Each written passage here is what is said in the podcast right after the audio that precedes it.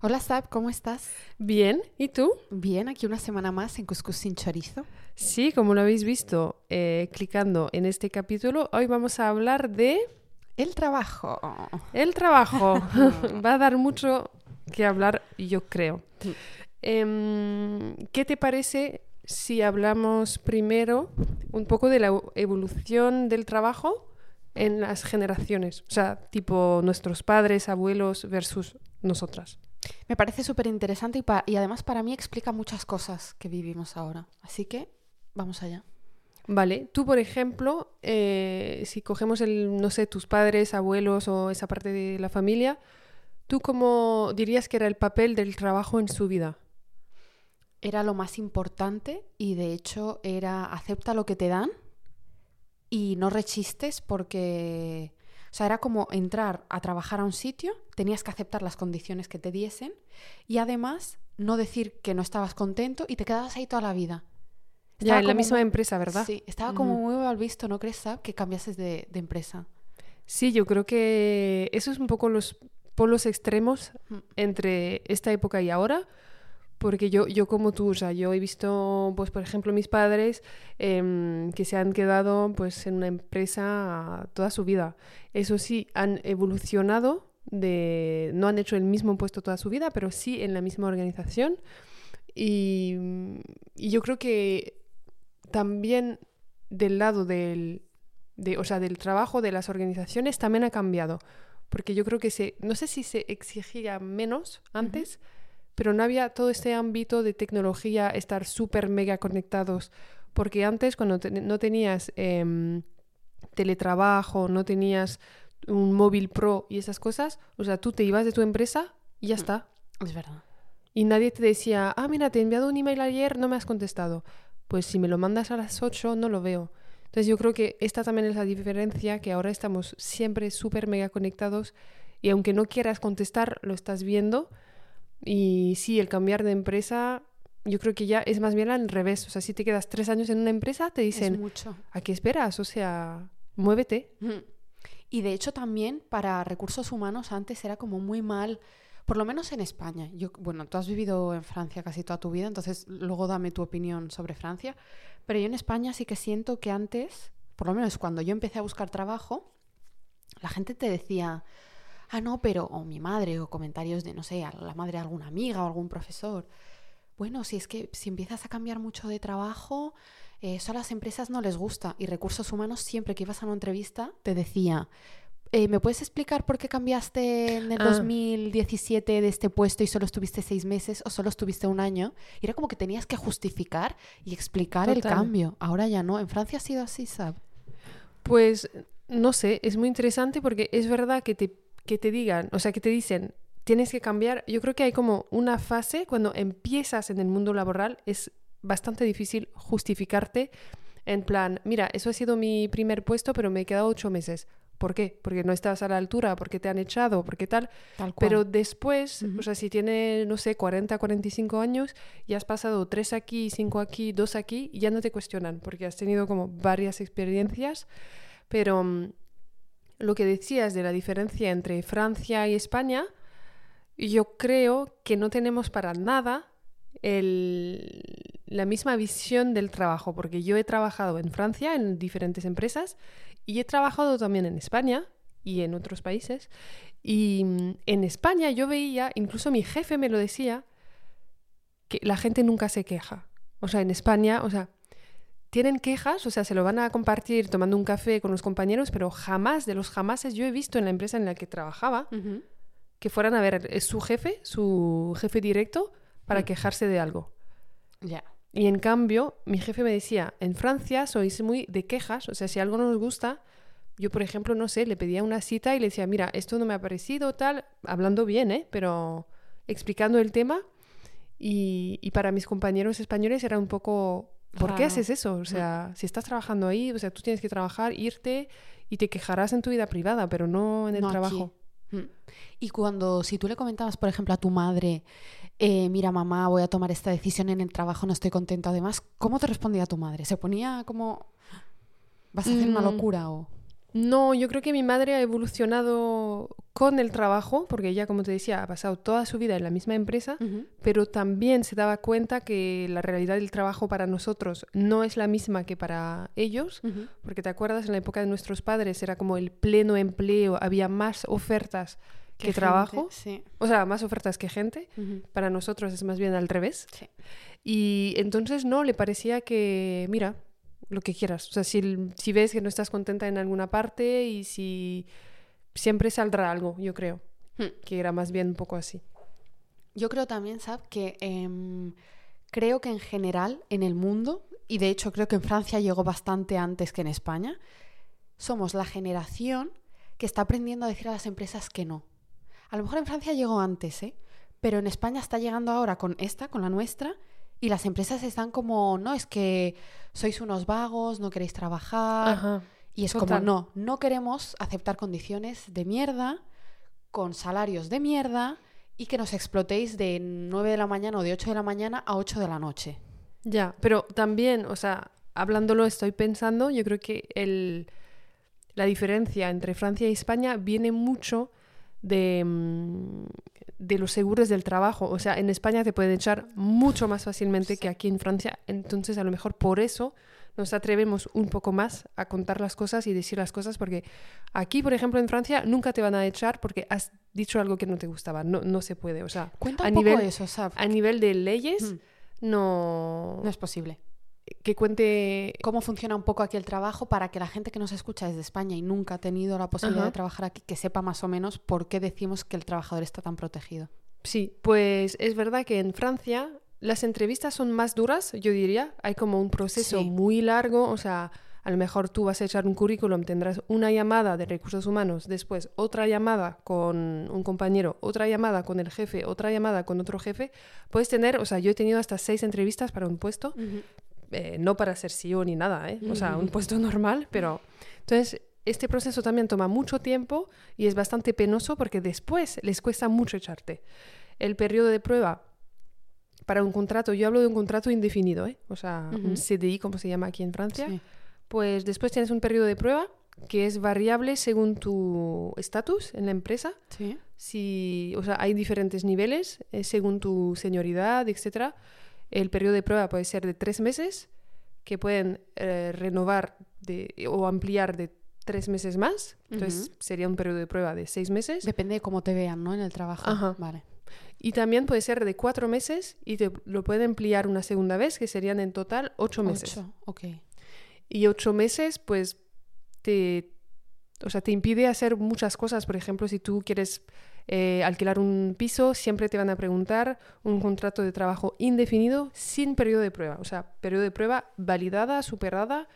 Y entonces, pues, si tienes ocho meses, bastante duro. Para, claro, las, las, inmobiliarias o los dueños de casas quieren protegerse la espalda y saber que no te van a echar dentro de dos meses, ¿no? Total. Okay. Y entonces eso es un poco para entrar en una empresa y quedarse, si te han validado, tú también ¿no? te puedes ir durante el periodo de prueba. Si no estás conforme por X motivo, puedes romperlo. Puedes romper también el periodo de prueba. Es bipartita, o sea, el, empleador y tú lo puedes hacer. Y una vez que estás entonces en contrato mm, indefinido, pues eh, estás en la empresa y si tú te quieres ir eh, bajo tu propia voluntad, son tres meses de, aviso. Entonces tú tienes que seguir trabajando tres meses. Si no recuerdo mal, en España son 15 días. Sí. Tres meses es mucho tiempo, ¿eh? también te lo digo.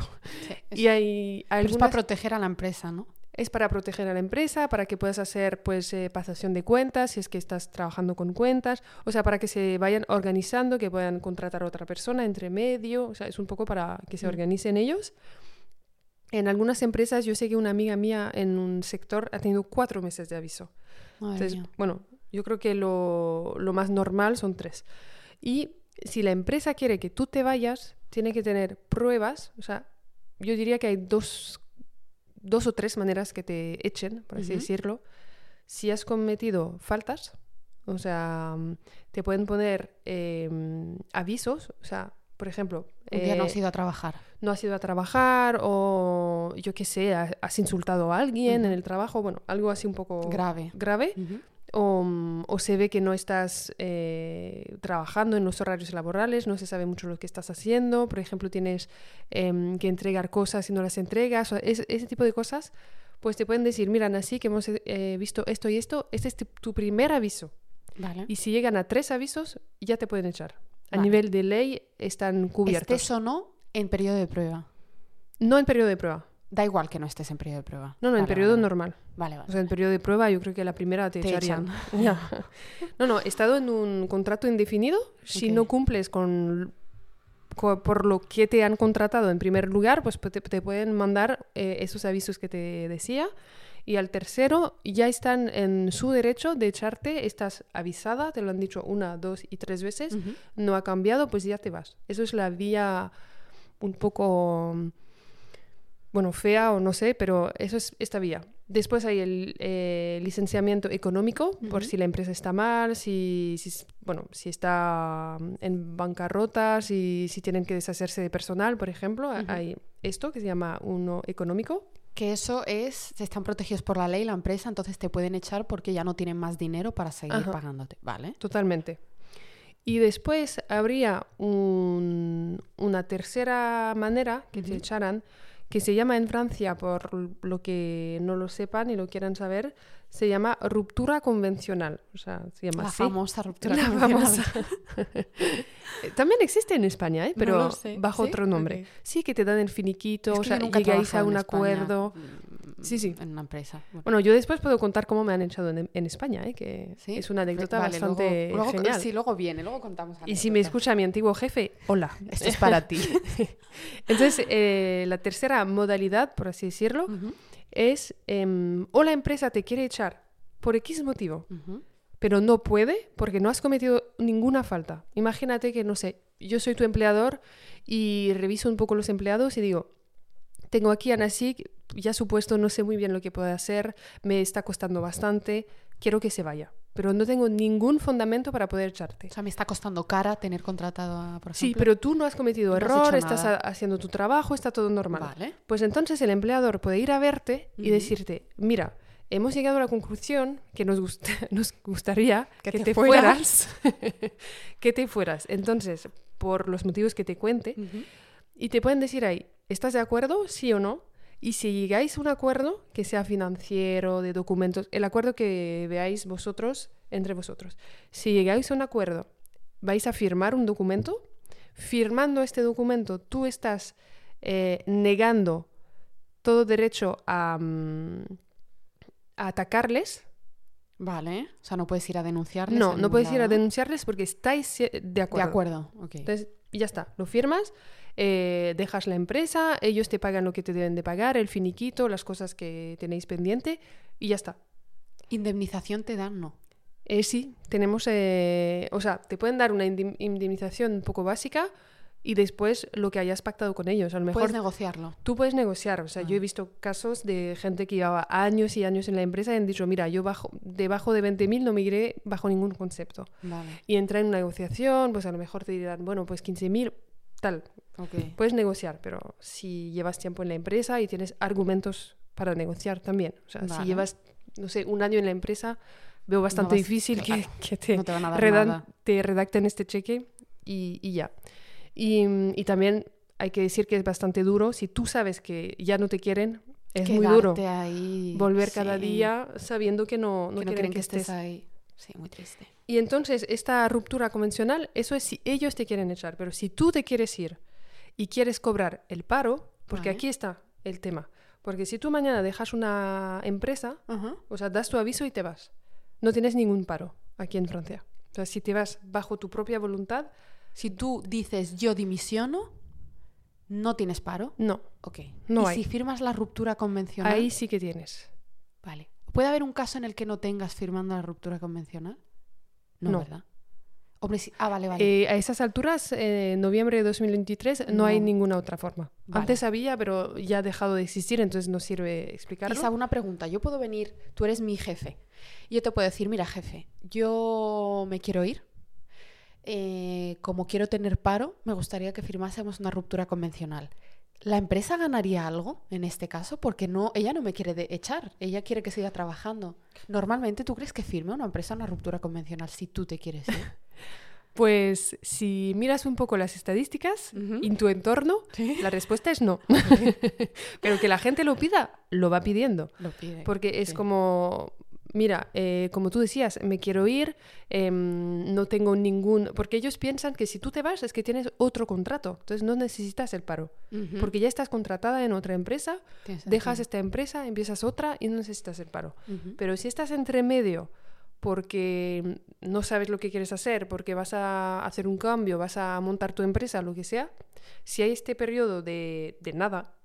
Tú vas a necesitar el paro porque tienes que pagar tu, tu alquiler o, bueno, vivir. Claro. Entonces tú puedes ir a preguntarlo y después la empresa te dirá si está de acuerdo o no.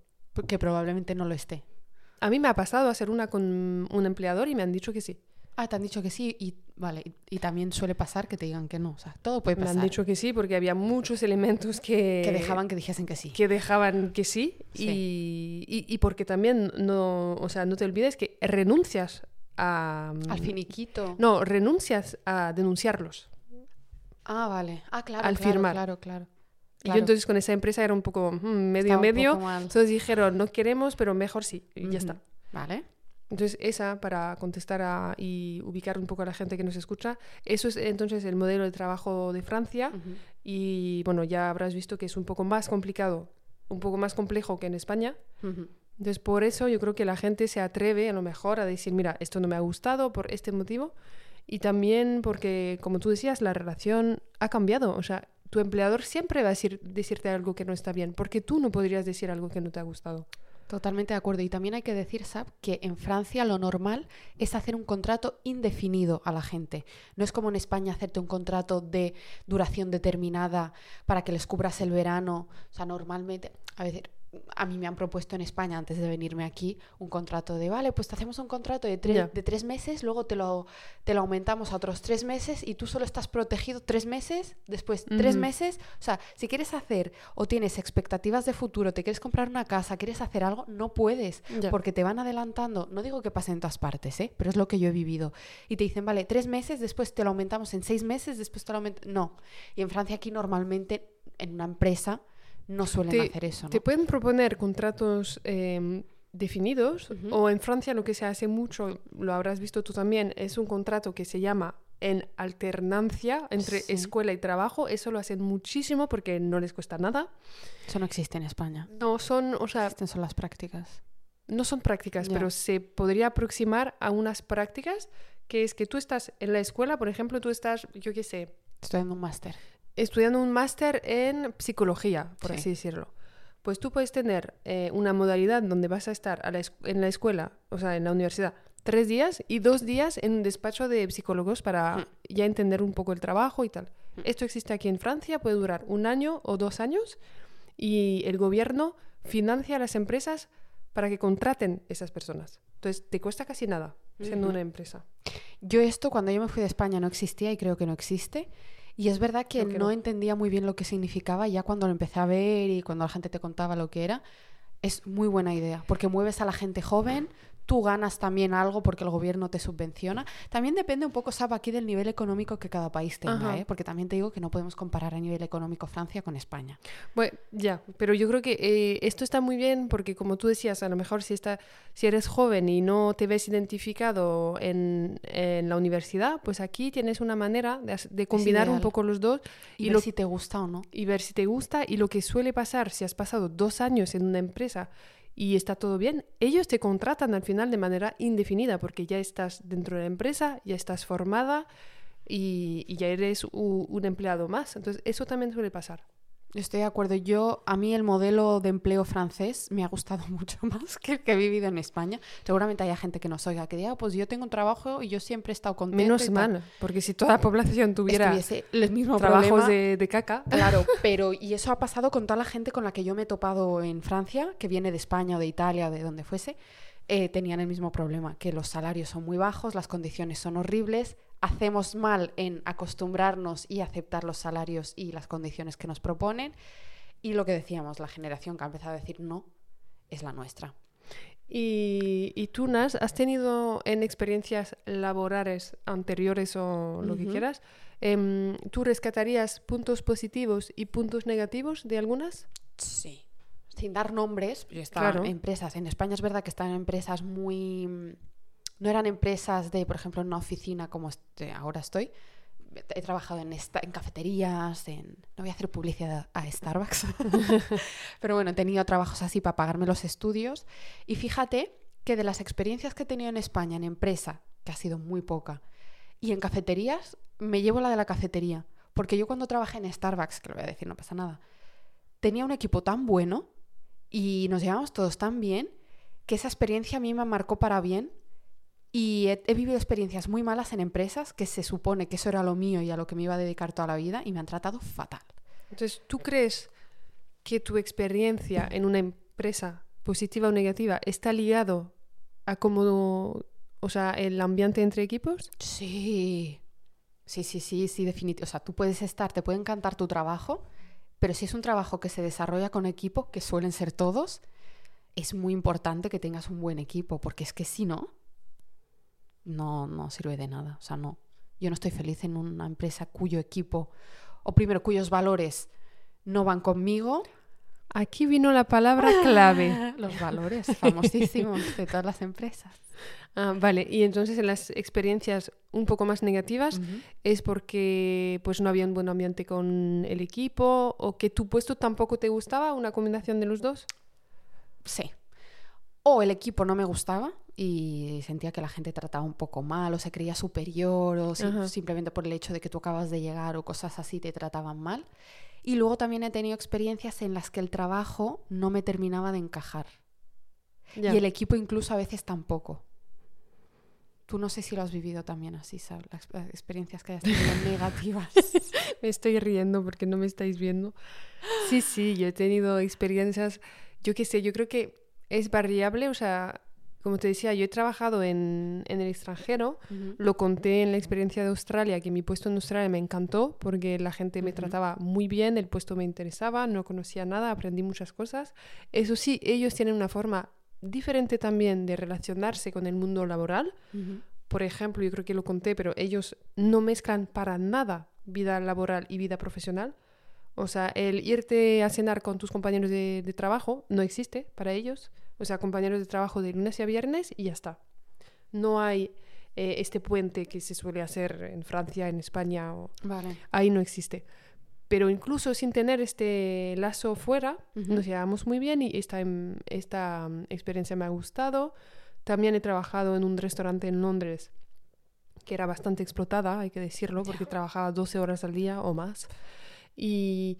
Pero me gustaba, o sea, por eso te digo que es un poco raro, porque me gustaba, porque el trabajo en sí me gustaba, podía hablar con la gente, eh, aprendí de un sector que desconocía totalmente, que el sector de la restauración para mí siempre me ha llamado la atención porque veo que es como, no sé, un sector muy diferente, Ujú. como, como se gestionan, se relacionan entre ellos. Va Eh, cambiando, cambia sí, mucho. no Sí. sé, siempre me llamó la atención, entonces dije, ahí está la oportunidad eh, y me ha gustado. Ujú. El management era otra cosa, Vale. no era bastante alineada con, Ese es otro tema, ¿eh? con el tipo de management de, de- de este trabajo y me fui yendo un poco a las malas, por así Ujú. decirlo. Y, pero bueno, y también trabajaba sin contrato, bueno, había muchas cosas que estaban mal. Em, la experiencia que te decía en España, pues yo... Era en empresa, ¿verdad? No era en... ¿qué? Esto era una empresa Vale, oficina. española, oficina. Ok. O sea, subrayo española Española. porque, o catalana, cada uno mire como quiera. Em, pero sí, sí, una empresa, un despacho muy, muy bonito, de hecho, en un lugar en Barcelona estupendo. Y mm, yo fui ahí por prácticas de fin de máster y después me contrataron para quedarme con un Vale. sueldo maravilloso. Ah, sí. No es broma. Ah, vale, digo, ¿qué? No, un sueldo de, de- de mierda. Vale. Y me han dicho que ya tendría que estar contenta con este sueldo, que me parecía Qué sorpresa. una broma. Pero, sab- ¿era contrato CD, o sea, Sí, indefinido? Indefinido. Ah, Qué suerte tuviste. Nunca vi el color de este contrato. Nunca lo firmaste. No, no, no, nunca. ¿Qué? Es que me dijeron, aquí está el contrato, como que me lo han enseñado Y yo vi unas cosas que no estaban bien, porque ponía que yo era becaria, cuando no, porque eso es un contrato... Bueno, no voy a entrar en detalles porque va a ser bastante aburrido, pero Qué entonces vergüenza. era como, bueno, ya iremos viendo, lo vamos afinando, ya iremos viendo. Y yo trabajando un mes, dos meses, tres meses.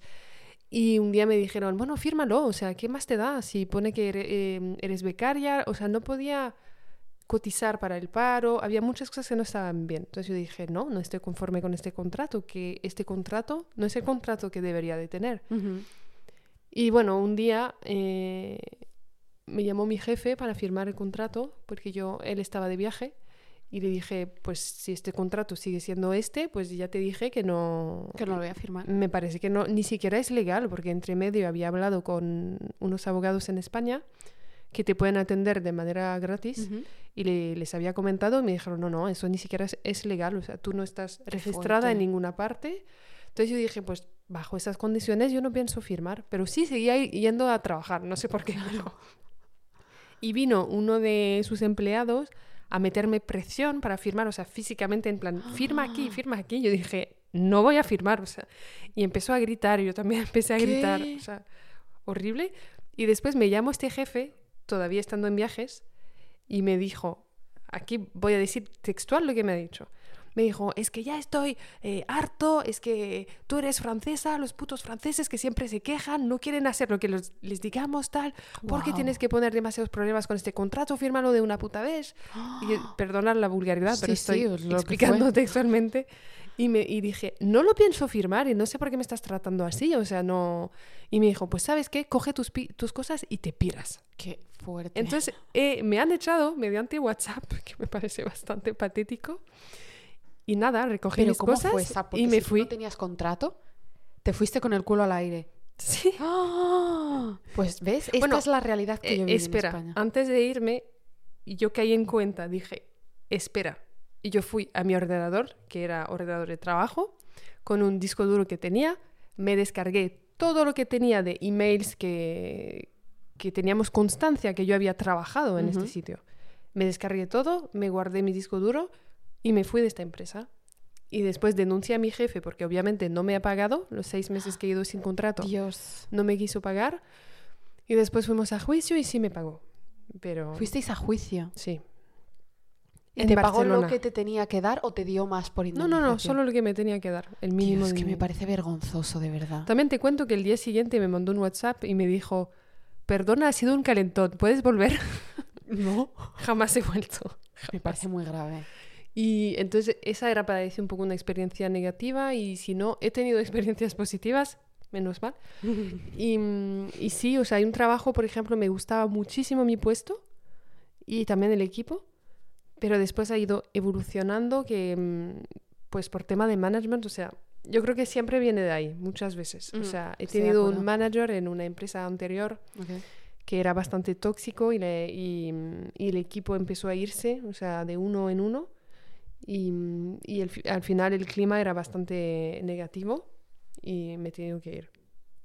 Me parece abusar del poder cuando eres manager y tratas, o sea, tratas o haces cosas que no debes hacer porque sabes que estás en una situación de poder y tu empleado no, o sea, no va a poder hacer nada o aguantarse a lo que tú le digas o irse con el culo al aire, como decíamos, porque tú tienes que decir me voy, te quedas sin paro, te quedas sin nada. Entonces los managers tóxicos me parecen Creo que a veces se aprovechan porque, como tú dices, o sea, cambiar de trabajo no es tan fácil como te lo pintan, porque también a veces eso te trae un poco de culpabilización porque te dicen, no estás bien, pues cambia. Pues a ver, cambiar por cambiar, o sea, primero tengo que ver si hay ofertas, tengo que aplicar, a ver si me llaman, a ver si, a ver, a ver si me cogen. No es tan fácil, o sea, encontrar un trabajo. Entonces yo creo que a veces se aprovechan y yo, esta persona que te comentaba, yo creo que él realmente era su primera experiencia como manager y yo creo que no sabía por dónde tirar, no, no ha sabido llevar un equipo y, y la gente estaba mal y no se preocupaba, no se daba cuenta. ¿Él se eh, daba cuenta? Yo o sea, creo que, o sea, y también había dejado de trabajar, o sea, el día que ha sido nombrado, yo creo que esta persona escucha este podcast, pero bueno, No pasa nada. no pasa nada.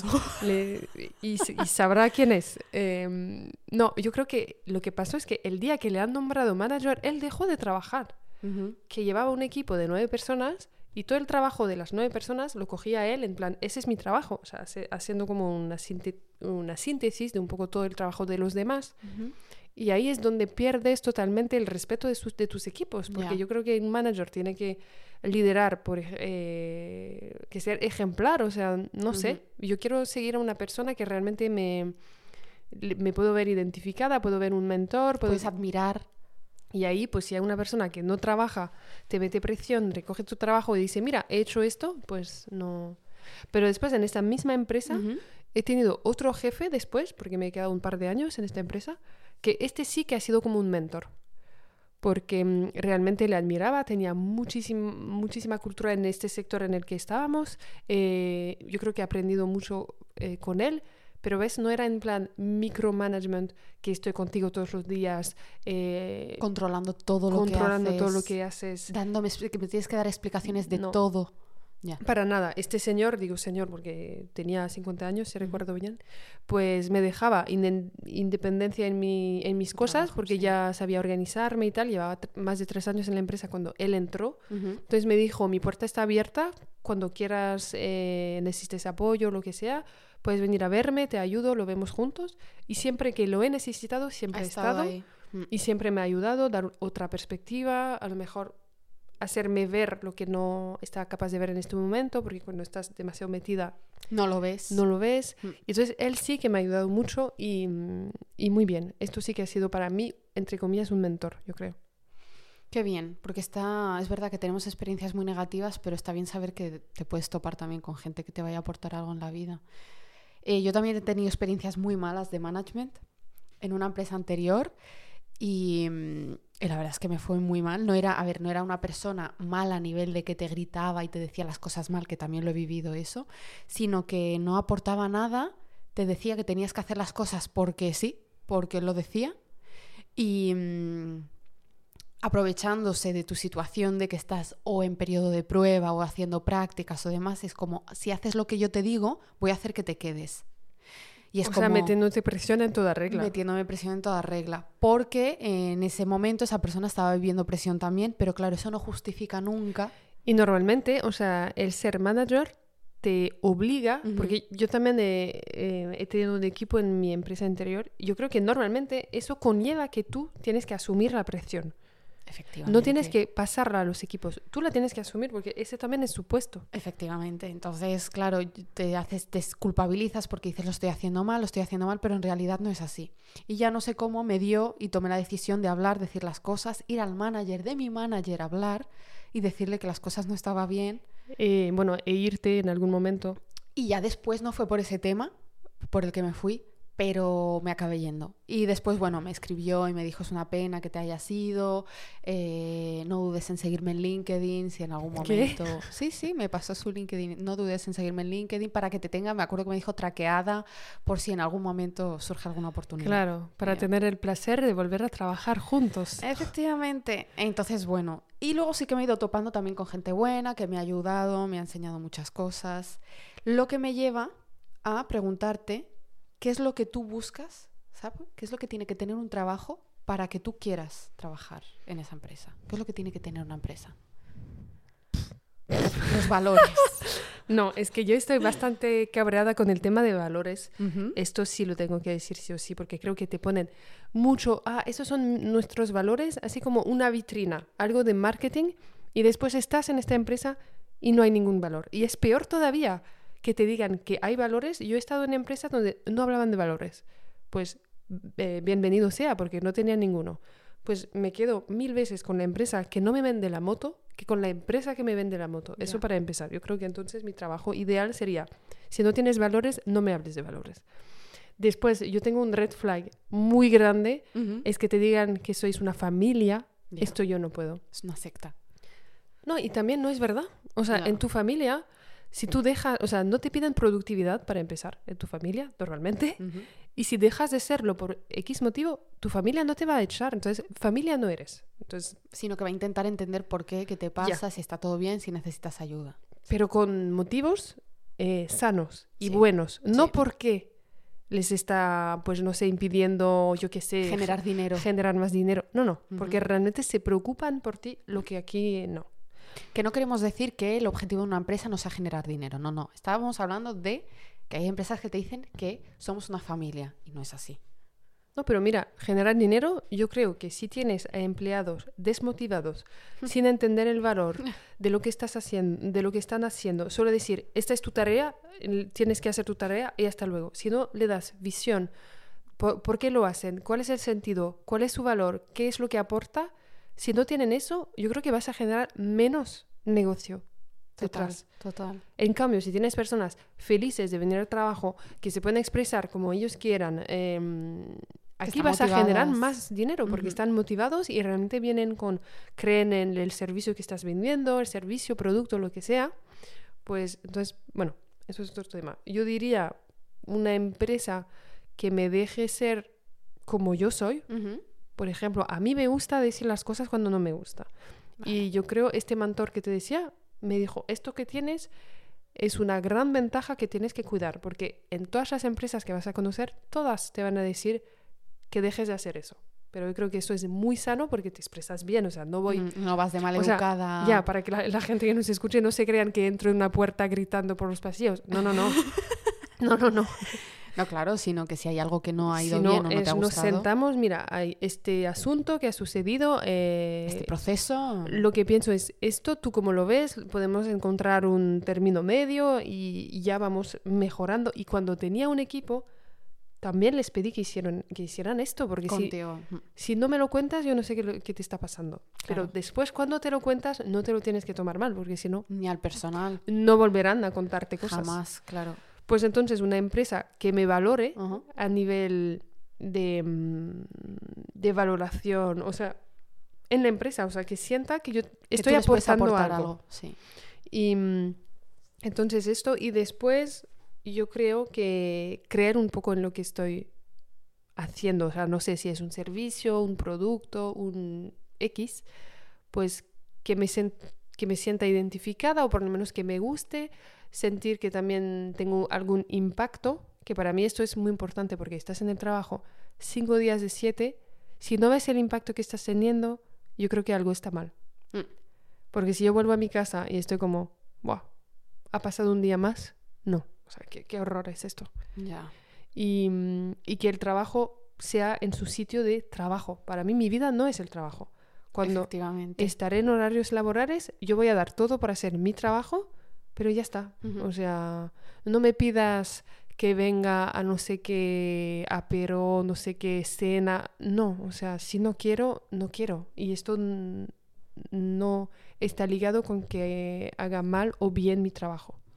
Lo triste es que el nuevo espíritu de las startups ahora que están contratando a mucha gente, aparte de la moda de los valores, los valores, los valores, también es, eh, te juzgan a veces, de hecho te juzgan real, porque en tu evaluación anual o en tu evaluación semestral o lo que te hagan en tu empresa, las startups, normalmente, no he estado en todas, pero he estado en unas cuantas, y es, eh, ah, no, bueno, em, no te podemos eh, poner buena nota aquí porque no has ido a las cenas de Navidad. Y es como, perdona. No, pero mi trabajo no es ir a la cena de Navidad, mi trabajo es sacarte el trabajo adelante y lo he hecho, entonces no me puntúes mal aquí. Por, ¿sabes? ¿Ves? Ahí, o sea, para mí no tiene ningún sentido hmm. Porque, y por eso te decía, te daba en un principio ejemplos de países donde, por ejemplo, en Australia que te comentaba, esto no está ligado. Entonces, nunca te pueden decir, mira, no has venido, es que, a ver, yo fuera de horarios labores haré lo que quiera. Exacto. O sea, no, estás pagando. ¿Por qué? O sea, no es como si tú estás haciendo algo un lunes entre horarios laborales de team building o lo que sea, pues iré. Pero si está fuera de horarios laborales, no me molestes. Si quiero ir, iré. Si no quiero, no iré, y ya está. Totalmente de acuerdo. Y yo creo que a nivel de ambición, que esto también es un tema, no sé tú si tienes ambición o cuál es tu ambición, pero también hay una culpa acerca de si no tienes ambición, no vas a ningún lado, en fin. Yo creo que con el paso del tiempo, o sea, no como si tuviera 70 años, pero yo creo que lo que quiero realmente, en vez de decir, por ejemplo, quiero estar en todas eh, las capas de la empresa, llegar hasta directora general, eh, no sé qué, no, yo creo que quiero tener un trabajo en el que esté bien, que quiera ir eh, cada día, donde me paguen bien, porque no estamos locas. Obviamente. donde me paguen bien. Y ya está, estar alineada con los principios de, esta- de dicha empresa. Yo creo que mi ambición es encontrar esta modalidad. ¿Y tú, Nas, cuál, es, cuál sería tu trabajo ideal o qué es lo que buscas en una empresa? Yo he aprendido también con el tiempo que lo de los valores de la empresa es una moda que yo creo que les toca eh, adaptar y decir que tienen valores porque luego con tema inversores y demás te preguntan este tipo de Para cosas. atraer talentos, a lo mejor para también. atraer talentos, para atraer inversores, para atraer cosas que les puedan em, beneficiar a ellos, ponen este tipo de valores, pero creo que no todas las empresas realmente cumplen con los valores que dicen que tienen. Por ejemplo, hay empresas que dicen transparencia y, y luego transparencia cero, ¿sabes? Entonces sí que creo que eh, tengo que estar, mi eh, empresa ideal es una empresa que primero se preocupe por los empleados, si estás bien, si no es... si estás bien, si no estás bien, por qué no estás bien, eh, si no estás produciendo, no te vengan a castigar como en el colegio y, oye, eh, has bajado en productividad, eh, no te vamos a aumentar el salario, por ejemplo, no. Oye, necesitas ayuda, hemos visto que tú normalmente no eres así, necesitas ayuda con algo, em, ¿cómo te podemos acompañar en este sentido? Y que no sean también vendehumos de, ah, sí, es que nosotros tal y esto y el año que viene vamos a ser la mejor empresa en no sé qué y en tal y luego llega el año que viene y lo que ves es que no te pueden subir el salario porque no tienen dinero.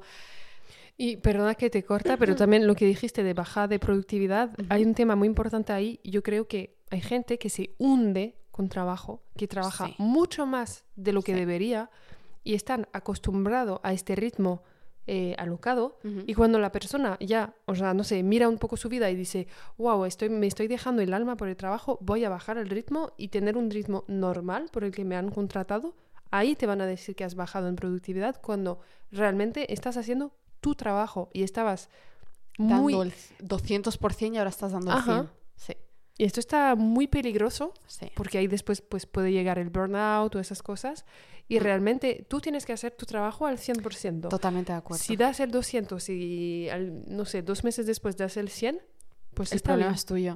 ¿Y sabes qué pasa? Que si estás dando el 200% porque quieres demostrar algo para que te hagan... tener un puesto Exacto, te cambien el puesto o hacerte amiguito de alguien o lo que sea por ganarte un beneficio, cuando no te lo den, porque probablemente no te lo den, la decepción va a ser para ti.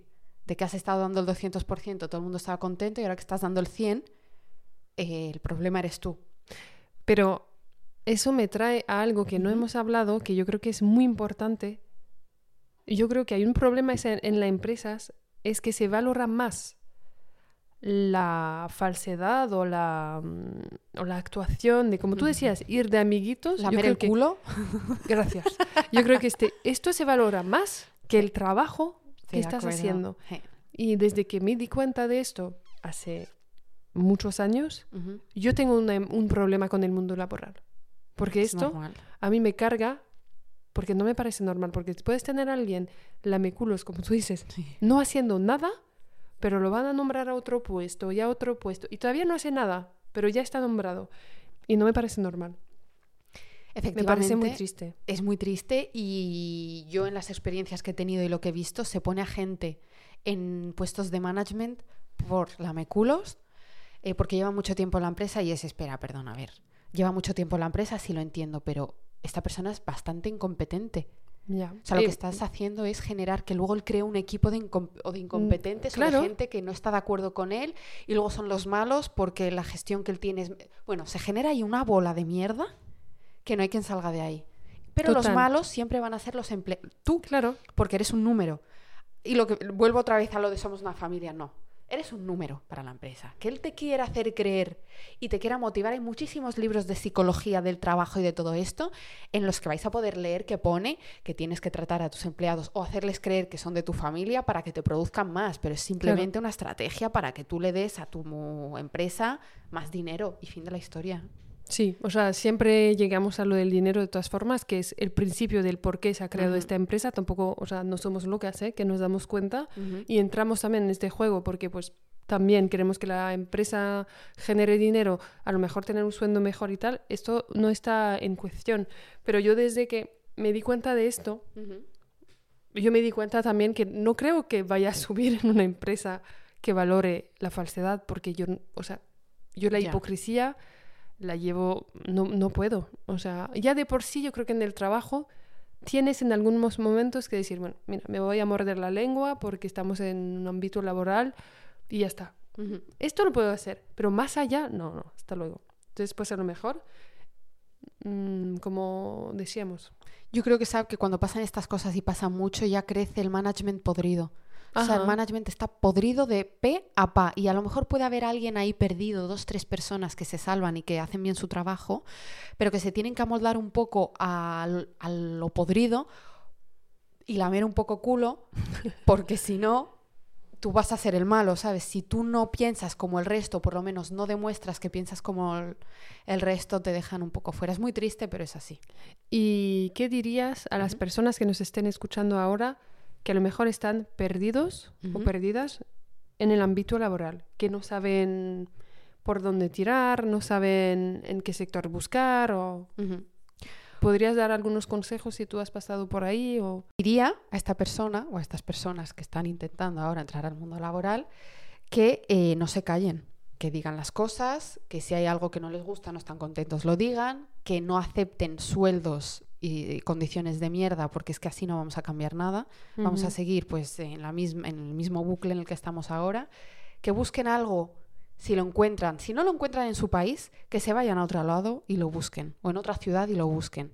Que no sean conformistas y que no digan, no, es que yo tengo toda mi familia aquí, es que está todo... No, vete, busca, gana experiencia. Si ves que tu país o tu zona de confort no te lo está dando, salte un rato, no te digo que te vayas para toda la vida, pero salte un rato, gana experiencia y luego vuelve y ya verás cómo ahí sí que te quieren contratar.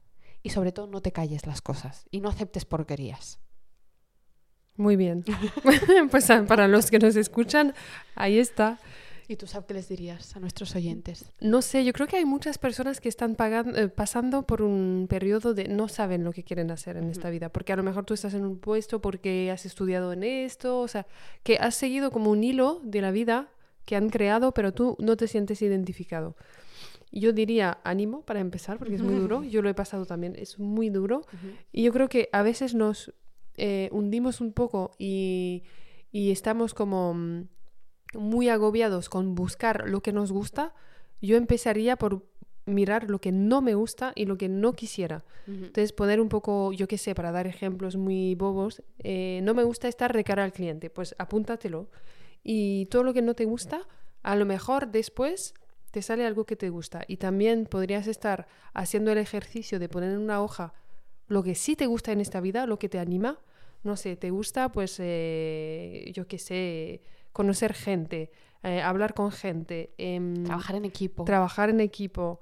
Em, yo qué sé, si hay un sector donde te sientes identificado, informática, si es que te gusta informática, últimas tendencias, cosas así, pues tú puedes empezar a rellenar eso en una hoja y a lo mejor después viendo el, big picture, como se dice en inglés, pues te da un poco más de claridad. A lo mejor lo que tienes que hacer es jefe de proyecto en el sector informática. O si no quieres estar en cara al cliente, pues algún puesto que no tengas contacto directo, a lo mejor solo por escrito, si es que se puede, en el sector informática. Entonces yo empezaría por ahí. Por ahí. Y cuestionarte, y, probar y cuestionarte, porque solo lo vas a saber si te gustan las cosas o no, teniendo experiencia en eso y cuestionándote si te gusta lo que estás haciendo no. Sí.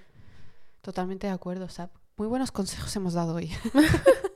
Pues ojalá os haya servido de algo. yo creo que sí. Contarnos, eh, como siempre, cómo estáis haciendo y os agradecemos en Instagram por privado. Porque hemos visto que no, os atrevéis a comentar, pero por privado sí que estáis como más reactivos. Así que nada más, si no tienes nada más que decir, Nada, que ánimo en la búsqueda de trabajo, en el trabajo y si nos gusta, pues lo que ha dicho Sab.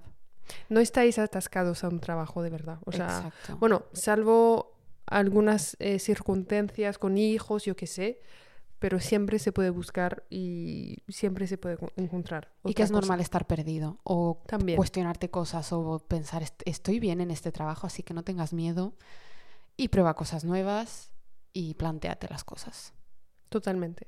Pues muchas gracias por habernos escuchado y nos vemos la semana que viene en Cuscus sin chorizo.